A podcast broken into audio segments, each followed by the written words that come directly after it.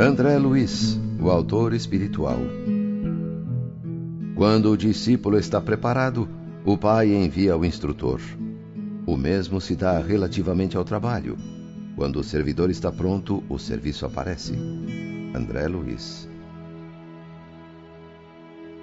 O autor espiritual de Nosso Lar foi o primeiro espírito a se comunicar por intermédio de Chico Xavier sem revelar seu nome real, optando por assinar com o mesmo nome de um dos irmãos do médium. Muitos espíritas acreditam até hoje que ele teria sido o famoso médico sanitarista Carlos Chagas, morto em 1934, fato não confirmado pelo espírito. No prefácio de Nosso Lar, Emmanuel, o guia espiritual de Chico Xavier, descreveu da seguinte maneira o anonimato de André Luiz. André precisou igualmente cerrar a cortina sobre si mesmo. É por isso que não podemos apresentar o médico terrestre e autor humano, mas sim o novo amigo e irmão na eternidade. Por trazer valiosas impressões aos companheiros do mundo, necessitou despojar-se de todas as convenções, inclusive dado o próprio nome, para não ferir corações amados envolvidos ainda nos velhos mantos da ilusão. Os que colhem as espigas maduras não devem ofender os que plantam à distância, nem perturbar a lavoura verde ainda em flor. Quando questionado sobre o assunto, Chico Xavier não confirmou e nem desmentiu a informação de que André Luiz seria a reencarnação de Carlos Chagas, porém disse que não adiantaria pesquisar sobre o assunto, pois os dados sobre André Luiz narrados em nosso lar estavam truncados, visando a dificultar sua identificação. Em suas obras, o espírito se dizia médico em encarnação anterior e relatava como chegou ao plano espiritual após sua morte, trazendo detalhes da vida espiritual e mostrando pela primeira vez o funcionamento de uma colônia espiritual e a situação de diferentes tipos de espíritos após o falecimento.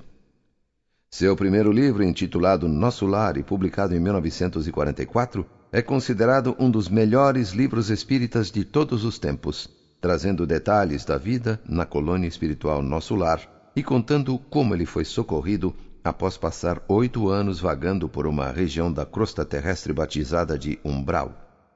André Luiz relata em Nosso Lar que em vida foi casado com Dona Zélia, com quem teve três filhos, duas mulheres e um homem.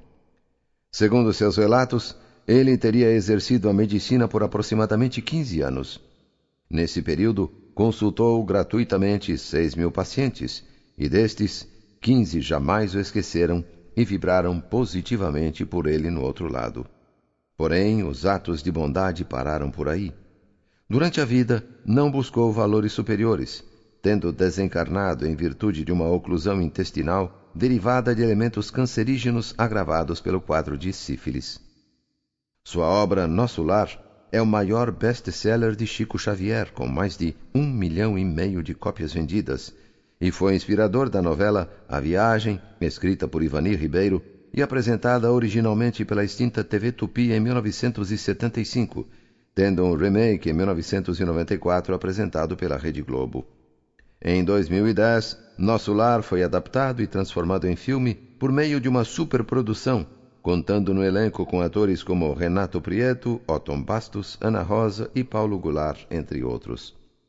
Os livros iniciais de André Luiz, que trazem detalhes da vida no além e dos espíritos, passaram a ser conhecidos como a coleção A Vida no Mundo Espiritual, composta por 13 obras: Nosso Lar, Os Mensageiros, Missionários da Luz, obreiros da vida eterna, no mundo maior, libertação, entre a terra e o céu, nos domínios da mediunidade, ação e reação, evolução em dois mundos, mecanismos da mediunidade, sexo e destino, e a vida continua.